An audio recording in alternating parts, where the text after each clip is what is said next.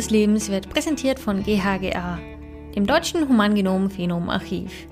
Viel Spaß bei der heutigen Folge Gentherapie von der Virushülle zum Medikament. Manchen von euch ist es vielleicht bereits aufgefallen, dass es einen Moderationswechsel gab.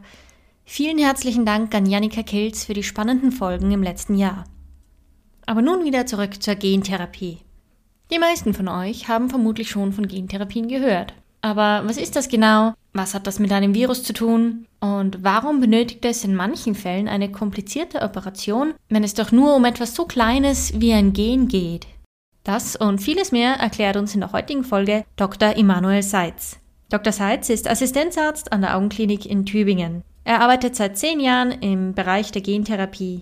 Er war sowohl im Labor als auch bei der Entwicklung von Gentherapien dabei. Er war Teil der ersten Gentherapiestudien in Deutschland und begleitet als Forscher und Augenarzt seit fast zehn Jahren Gentherapiepatienten und Patientinnen. Bevor wir jetzt aber so richtig in das Thema eintauchen, definieren wir doch erst einmal, was eine Gentherapie überhaupt ist.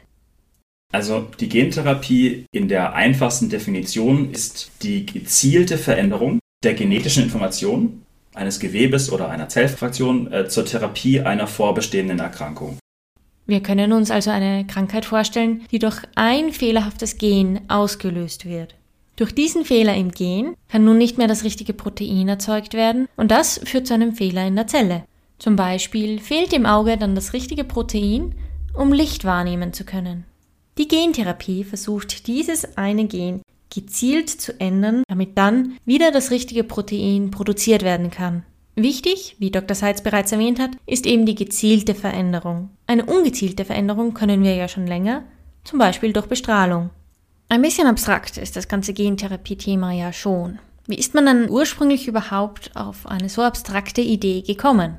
Die Grundidee der Gentherapie, wie sie heute funktioniert, die kommt im Prinzip aus den 60er, 70er Jahren. Und da hat man überhaupt mal rausgefunden, dass eine DNA, die nicht aus einer gewissen Zelle kommt, trotzdem in dieser Zelle exprimiert werden kann, also verwendet werden kann. Und ungefähr um die gleiche Zeit hat man auch herausgefunden, dass es Viren gibt, die Krebs erzeugen. Das Papillomvirus zum Beispiel. Und da hat man dann wirklich verstanden, ah, okay, Viren transportieren also Gene in menschliche Zellen und verändern diese Zellen dauerhaft. Und das war natürlich erstmal ein totaler Fortschritt, um was weiß ich, den Gebärmutterhalskrebsimpfstoff zu entwickeln. Aber es hat eben auch diese Idee den Leuten in den Kopf gesetzt. Ja Mensch, was wäre denn, wenn wir so ein Virus, der eigentlich nichts anderes ist als eine Genfähre, uns numm zu machen? Und den sozusagen dazu bringen, für, für uns zu arbeiten statt gegen uns. Und gesunde Gene zu transportieren statt krankmachende. Und da hat, hat diese Gentherapie so angefangen. Und das ist natürlich auch, wenn man einen Schnupfen hat und ein Schnupfenvirus sich einfängt in der Nasenschleimhaut, dann macht er ja nichts anderes, als sein eigenes Erbgut in unsere Schleimhautzellen hineinzuzwingen und die Zelle dazu zu kidnappen und dazu zu bringen, mehr Viren zu machen. Das heißt, dieses Werkzeug, was wir eigentlich brauchen, um, um Gene zu verändern, gibt es in der Natur schon. Und jetzt geht es nur noch darum, wie macht man das eben, wie zähmt man den Virus ausreichend gut, wie macht man den ungefährlich für uns und so, dass er unseren Ansprüchen auch genügen kann. Um das alles etwas anschaulicher zu gestalten, würde ich gerne Schritt für Schritt eine Gentherapie durchgehen. Und zwar anhand von einer zugelassenen Gentherapie, die Luxturna heißt. Die wird in der Augenheilkunde für erbliche Erblindung angewendet. Übrigens gibt es insgesamt 14 zugelassene Gentherapien in der EU. Sechs davon sind im Bereich der Immunzellen, die bei Krebs eingesetzt werden können. Aber in der Augenheilkunde gibt es eben nur eine, und zwar Luxturna. Woher weiß man jetzt eigentlich, welcher Patient oder welche Patientin für Luxturna in Frage kommt? Die Gentherapie ist was ganz, ganz Neues. Und wir haben jetzt eine Gentherapie für eine genetische Erkrankung, für ein Gen in der Zulassung. Es gibt aber knapp 300 Gene die solche Erkrankungen verursachen. Und jede davon ist im Prinzip eine eigene Erkrankung. Man, man kann die zwar in Gruppen stecken klinisch, aber eigentlich ist jedes eine einzelne Erkrankung. Und die Summe der Patienten, die sind alle für sich sehr selten, diese Erkrankungen, aber die Summe der Patienten, die gab es bei uns schon immer. Das sind nicht wenige. Und die hatten wir immer auch in, in gewissen Sprechstunden für erbliche Netzhautdegenerationen. Was man dort aber sehen kann, wenn man sich diese Patientenkollektive anschaut, retrospektiv äh, zurückschauend, dann stellt man fest, dass diese Patienten zweimal klassischerweise bei uns sind. Nämlich einmal, wenn die Erstdiagnose gestellt wird und dann ist da meistens ein Loch. Dann kommen die nämlich ganz lange nicht mehr. Die kommen dann ein zweites Mal, Und zwar, wenn sie kurz vor der Erblindung stehen. Dann kommen sie nochmal, um zu wissen, ob es irgendwas gibt. Dieses Phänomen, dass wir die Leute haben, die, auch wenn dann die Diagnose mal da ist, eigentlich ganz lange nicht angebunden sind, weil man ihnen immer, immer sagen musste, wir haben nichts, es gibt keine Therapie, das geht in die Erblindung, bereiten Sie sich vor, ist eigentlich ein ganz hoffnungsloses Kollektiv von Patienten ganz lange gewesen. Früher gab es also eigentlich keine Möglichkeit, eine solche erbliche Erblindung aufzuhalten. Heute gibt es das vorher bereits erwähnte Luxturna. Luxturna kann aber leider nicht für alle erblichen Erblindungen verwendet werden, sondern nur für eine Subgruppe der Patienten, je nachdem in welchem Gen der Genfehler liegt. Ja, also das Luxturna wird verwendet für Patienten, die unter Mutation in einem Gen leiden, und zwar RPE65 ist das Gen. Die Erkrankung muss auf beiden, oder die Veränderung muss auf beiden Chromosomen sein, dass die zum Ausbruch kommt. Und diese Patienten haben oft für diese Form der Erkrankungen einen relativ schnellen Verlauf. Bereits im Kindes- und Jugendalter haben die ein sehr stark eingeschränktes Gesichtsfeld. Auch gerade in der Dämmerung sind die sehr schnell nahezu unfähig, sich noch zu orientieren, weil das Nachtsehen, das Dunkelsehen so sehr schlecht wird. Finden sich eben auch oft in häuslichen Szenen mit wenig Licht wenig zurecht. Die zentrale Sehschärfe, die geht auch, leidet auch schnell. Das heißt, oft gibt es da schon Probleme mit dem Erwerb des Lesens. Wir können jetzt einen fiktiven Patienten oder eine fiktive Patientin uns vorstellen, die einen Defekt an genau diesem Gen hat. Wie geht es denn dann weiter? Also was sind die Schritte, bevor eine Gentherapie durchgeführt werden kann? Da haben wir vielleicht eine junge Familie und ähm, das Kind hat eine unklare Sehstörung und der Augenarzt hat den Verdacht, es könnte in diese Richtung gehen und die kommen dann also zu uns und sind dann bei uns in der Sprechstunde. Sagen wir, das ist vielleicht ein zwölfjähriger Junge, der besonders im Dunkeln schlechter sieht, aber auch insgesamt auch in der Schule Probleme hat und keine Brille hilft. Und man war beim Augenarzt und der hat gesagt, hm, gehen Sie mal nach Tübingen. Die sind dann also bei uns. Und der erste Schritt ist natürlich die Untersuchung, ob das auch in diese Richtung gehen kann. Und dann ist der erste Schritt die genetische Untersuchung. Also ohne eine genetische Untersuchung kann man da ganz wenig sagen. Um das Luxturna anzubieten, muss ja dieser Patient genau diese RPE65-Mutation haben. Und die Realität der Sache ist natürlich, dass die meisten Patienten nicht diese Mutation haben. Das heißt, obwohl es die Gentherapie jetzt gibt und auch seit 2017 gibt und wir auch schon viele Patienten mit dieser Gentherapie behandelt haben, ist es trotzdem nur ein ganz kleiner Teil von all, allen Patienten, die zu uns kommen. Unser fiktiver zwölfjähriger Junge hat seinen Gendefekt genau im richtigen Gen. Das heißt, er kommt für eine Gentherapie in Frage. Der nächste Schritt ist dann also die eigentliche Gentherapie. Aber wie kann man sich so eine Gentherapie überhaupt vorstellen? Also wie sieht dieses Medikament aus? Luxona kommt in, in kleinen Glasfiolen. Da ist sind wenige hundert Mikroliter Flüssigkeit drin. Das sind, wären quasi nur ein paar Tropfen, wenn man es ausschütten würde.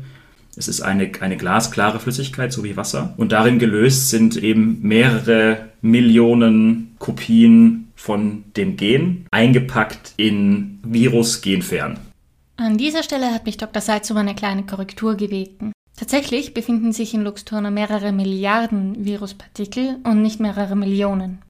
Das Medikament an sich schaut also sehr unscheinbar aus. Aber wie geht es dann weiter? Wie wird Luxturna verabreicht? Also die Flüssigkeit wird erstmal auf die richtige Konzentration verdünnt und dann in den OP gebracht. Und im OP-Saal ist es so, dass wir von operativer Perspektive einen Standardeingriff verbinden mit der eigentlichen Injektionsprozedur. Diesen Standardeingriff wird Dr. Seitz jetzt kurz beschreiben. Es folgt also eine genaue Beschreibung einer Operation. Wer dies lieber nicht hören möchte, sollte am besten die nächsten zwei Minuten überspringen. Dieser Standardeingriff heißt Vitrektomie. Das steht für Glaskörperentfernung. Und das ist etwas, das wir im klinischen Alltag oft machen. Das machen wir bei Netzhautablösungen, das machen wir, wenn wir kleine Häutchen von der Netzhaut äh, abpeelen wollen. Da gibt es eine Reihe von Operationen der Augenkunde, wo man diese, diesen Teil macht, die Vitrektomie macht. Und dabei geht es im Wesentlichen darum, der Glaskörper ist so eine Art Gelee, der im Augeninneren hängt und der entfernt werden muss, damit man sicher an die Netzhaut rankommt. Das heißt, da werden dann mikroinvasiv Zugänge gemacht durch das Weiß vom Auge, durch die Lederhaut und quasi, das machen wir an der Grenze zwischen Hornhaut und Sklera. Wenn Sie sozusagen die Iris anschauen, die Regenbogenhaut anschauen und dann nebendran, also da, wo das Weiß vom Auge ist, 4 mm Abstand. Da macht man diese kleinen Zugänge, wo man dann eingehen kann mit verschiedenen Instrumenten. Und dann wird der Glaskörper erstmal abgesaugt. Das ist alles Standard soweit. Wenn der Glaskörper dann raus ist, dann kommt die eigentliche Injektion von dem Medikament. Und das Medikament muss unter die Netzhaut gespritzt werden. Sprich, die Netzhaut ist ja wie die Tapete hinten am Augapfel.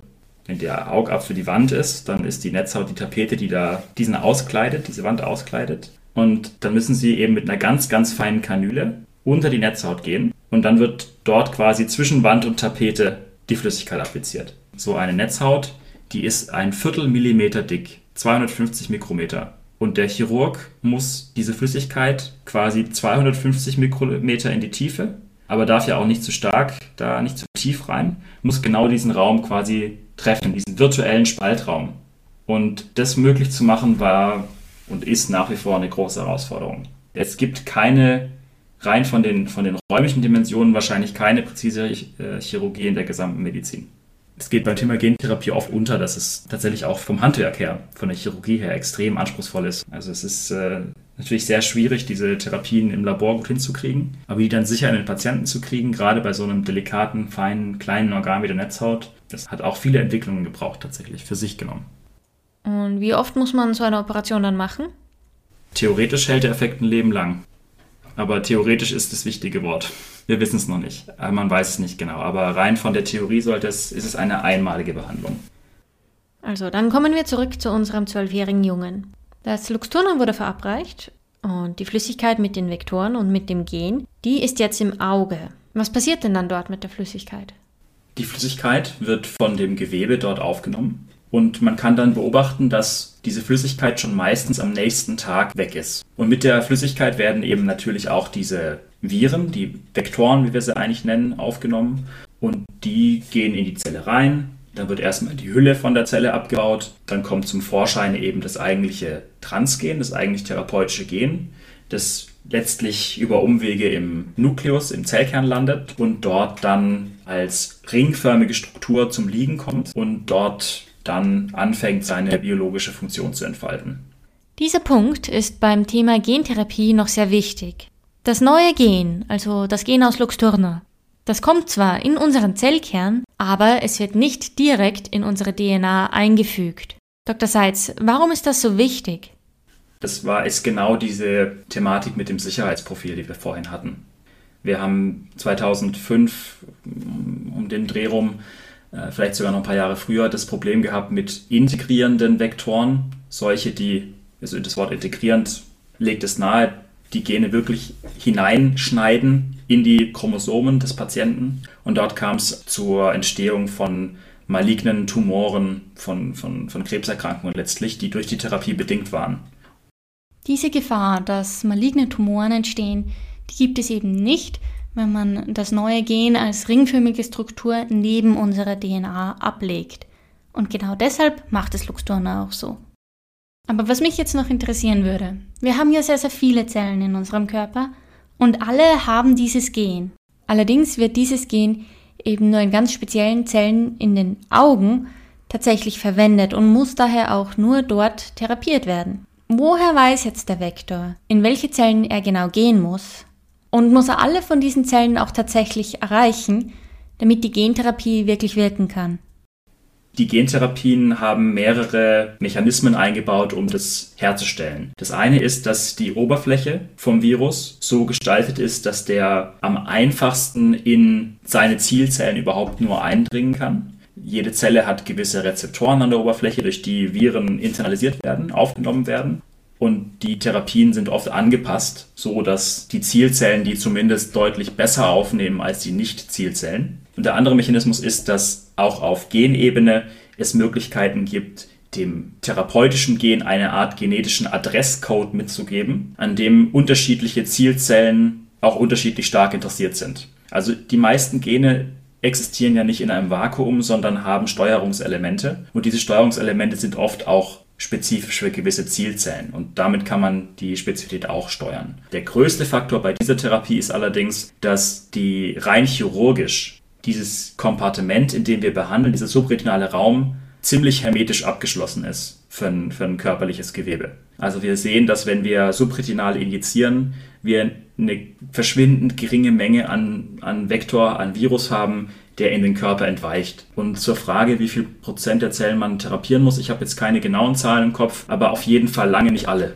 Also da gibt es für verschiedene Erkrankungen, auch gerade auf Ebene der Fotorezeptoren, der lichtempfindlichen Zellen, Berechnungen.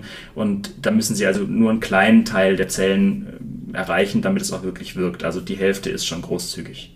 Wie hoch sind denn die Erfolgswahrscheinlichkeiten einer Gentherapie mit Luxturna?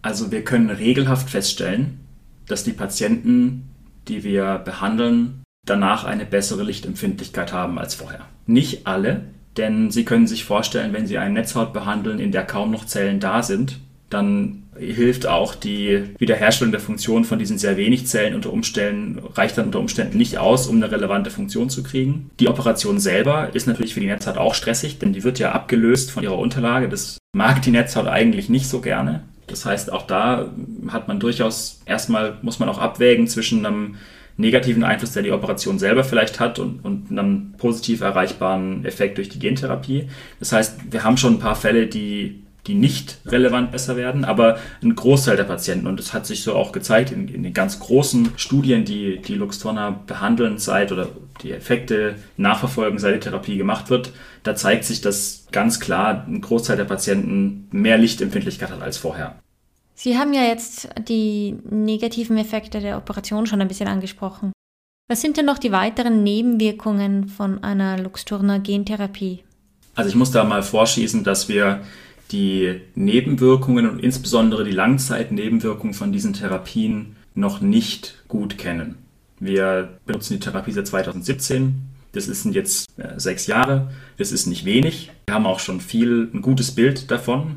Aber die ganz, ganz Langzeitdaten, die gibt es einfach noch nicht. Da muss man also alles, was ich sage, mit einer gewissen Vorsicht noch betrachten. Grundsätzlich ist es so, dass die Operation selbst natürlich Nebenwirkungen hat. Das heißt, wir können davon ausgehen, dass das Auge gereizt ist, gerötet ist, äh, vielleicht ein paar Tage auch ein bisschen schmerzt, angeschwollen ist, alles, was von der Operation selber kommt. Wir können durch die Operation das Problem kriegen, dass wir Löcher erzeugen in der Netzhaut oder die Abhebung länger hält als anhält, als wir das möchten. Das sind aber alles Probleme, die, sag ich jetzt mal salopp, die hat man im Griff. Das kennt man aus Augenoperationen schon lange und insgesamt und das, das lässt sich gut handhaben. Was die Nebenwirkung der Gentherapie selber angeht, ist es so, dass wir einen Entzündungsreiz bekommen können. Dadurch, dass diese Vektoren trotz des Immunprivilegs des Auges, das wir vorhin beschrieben haben, trotzdem auch diese Vektoren als Fremdkörper erkennt, als, als körperfremde Substanzen erkennt und gegen die auch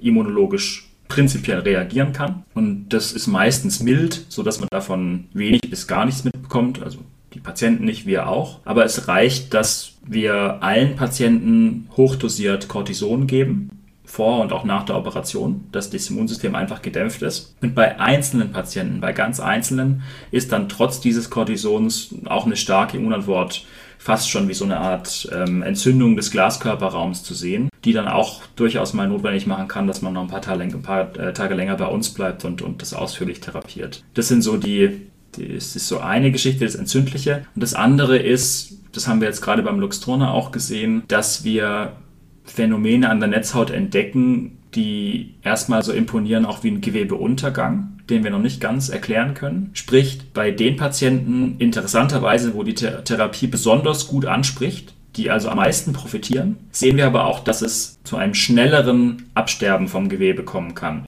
Unser zwölfjähriger Junge ist jetzt also fertig mit der Operation und hatte hoffentlich möglichst wenig von diesen erwähnten Nebenwirkungen. Wie geht es denn dann weiter? Also muss der Junge dann noch öfter vorbeikommen für weitere Untersuchungen oder ist es dann alles abgeschlossen? Gentherapien sind ja auch trotz des Zulassungsstatus von Luxturna immer noch experimentelle Therapien, sage ich mal, und die Nachkontrolle ist relativ engmaschig. Meistens kommen die Patienten bei uns eine Woche später zwei Wochen später und drei Monate, sechs Monate, ein Jahr, zwei Jahre. Also jetzt nicht, nicht jede Woche oder nicht jeden Monat, aber schon in abnehmender Frequenz zwar, aber relativ regelmäßig zu uns. Diese intensive Nachkontrolle ist auch letztlich eine regulatorische Vorgabe. Und wir versuchen eigentlich alle Patienten, die eine G-Therapie bekommen haben, für mindestens fünf Jahre nachzuuntersuchen ähm, und die meisten eben auch länger. Unser Fallbeispiel mit dem zwölfjährigen Jungen war ja jetzt Luxturna als eine Gentherapie für die Augen. Es gibt aber auch andere Gentherapien für komplett andere Erkrankungen. Inwieweit unterscheiden sich diese Gentherapien von der, die wir gerade besprochen haben? Da sind wir oft eben auch im Bereich der Neurologie unterwegs. Da gibt es Muskellähmungen, die erblichen Muskellähmungen, die behandelt werden mit Gentherapie, aber auch im Bereich von Stoffwechsel- oder Bluterkrankungen Sichelzellanämie, Hämophilie, da gibt es verschiedene. Da wird natürlich ganz anders therapiert. Also da gibt es dann den Vektor plötzlich intravenös in einer, in einer sehr hohen Dosis. Das macht natürlich ganz andere, hat ein ganz anderes Potenzial auch für, für schwerwiegende Nebenwirkungen als bei uns im Auge. Also da gibt es immer wieder auch Studien zumindest, wo dann auch äh, schwer, ganz schwere Immunantworten zustande kommen. Der Körper also sehr, sehr stark reagiert auf diesen Vektor. Gleichzeitig haben wir auch da tolle Erfolge, tolle Therapieerfolge. Wir haben uns ja jetzt über eine fertig zugelassene Gentherapie unterhalten. Und die scheint ja jetzt auch sehr gut zu funktionieren. Aber dadurch vergisst man, glaube ich, manchmal, dass es doch einige Schwierigkeiten gab bei der Entwicklung der Gentherapien. Könnten Sie diese noch ein bisschen erläutern? Also die Schwierigkeiten bei der Gentherapie insgesamt war sicherlich die Suche nach, dem, nach der richtigen Genfähre.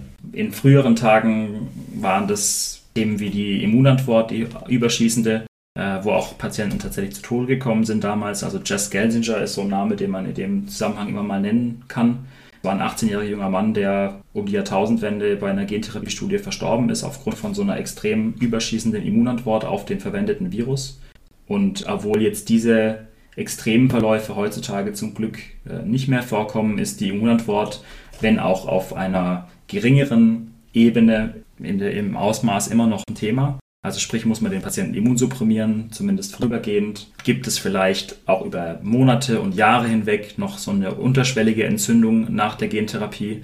Das sind so Fragen, die, die immer wieder und auch über verschiedene Disziplinen und bei allen Erkrankungen eigentlich auftauchen können. Das andere ist das Risiko der malignen Transformation, also der, der tumorösen Entartung. Das ist jetzt mit AAV aufgrund dessen, dass das Erbgut nur dazugelegt wird und das Chromosom eigentlich unangetastet bleibt, kein großes Problem mehr, zumindest von dem, was wir wissen. Aber äh, es gibt durchaus andere Methoden der Gentherapie, die das Chromosom verändern müssen, um wirksam zu sein. Da ist es durchaus was, wo man auf der Hut sein muss und wo auch weiterhin sehr, sehr aktiv geforscht ist, um sicherzugehen, dass es nicht passiert.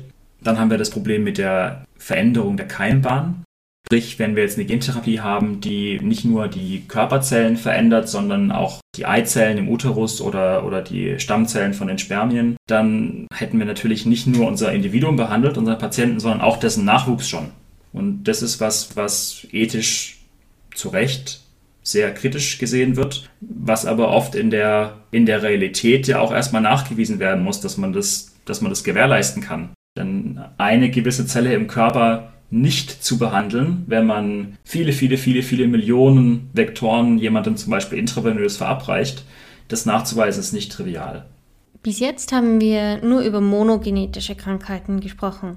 Bei monogenetischen Krankheiten ist nur ein Gen der Auslöser für die Krankheit. Es gibt aber auch polygenetische Krankheiten.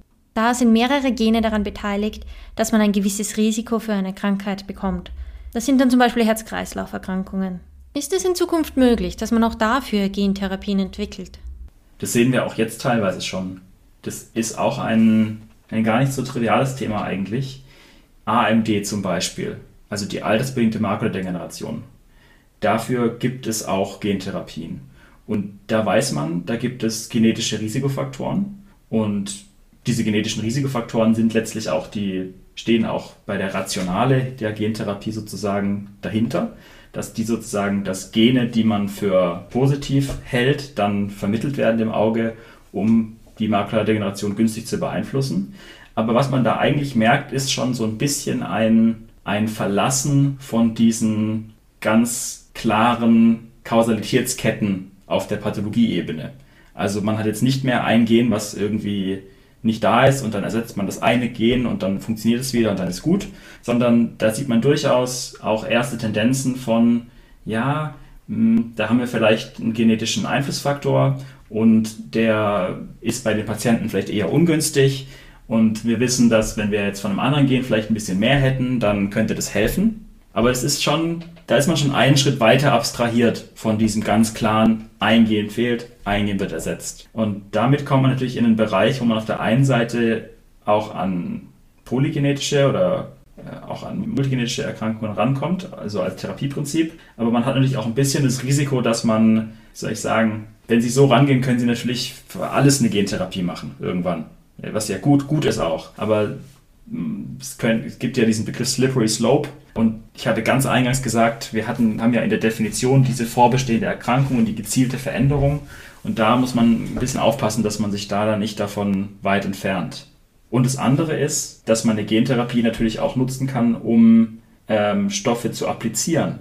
Es gibt zum Beispiel auch, werden auch Gentherapien entwickelt für die diabetische, für das diabetische Makul also die diabetische Retinopathie oder die feuchte altersbedingte Makuladegeneration. Und das sind Gentherapien, die jetzt nicht irgendein ein Molekül, das im Erbgut fehlerhaft ist, ersetzen, sondern die einfach ein Protein, was therapeutisch ist, im Auge produzieren lassen. Also sprich, da gibt es das VEGF und es wird normalerweise, Sie kennen bestimmt äh, Menschen, die so Spritzen ins Auge bekommen, regelmäßig bei der feuchten Makula, wie man so im Volksmund sagt. Da gibt es ganz, ganz viele. Das hat fast jeder jemand im Bekannten- oder Bekanntenkreis oder Umfeld. Und da gibt es auch Studien, die versuchen, diesen Stoff, der in den Spritzen ist, den man sonst halt jeden Monat oder so neu geben muss, den mittels einer Gentherapie im Auge dauerhaft zur Verfügung zu stellen. Und dann wird eben das Gen, das diesen Stoff kodiert, ins Auge eingegeben. Und dann ist natürlich aber so, da hat man mit erblichen Erkrankungen dann gar nichts mehr zu tun. Dann ist man quasi nur noch bei der Gentherapie als,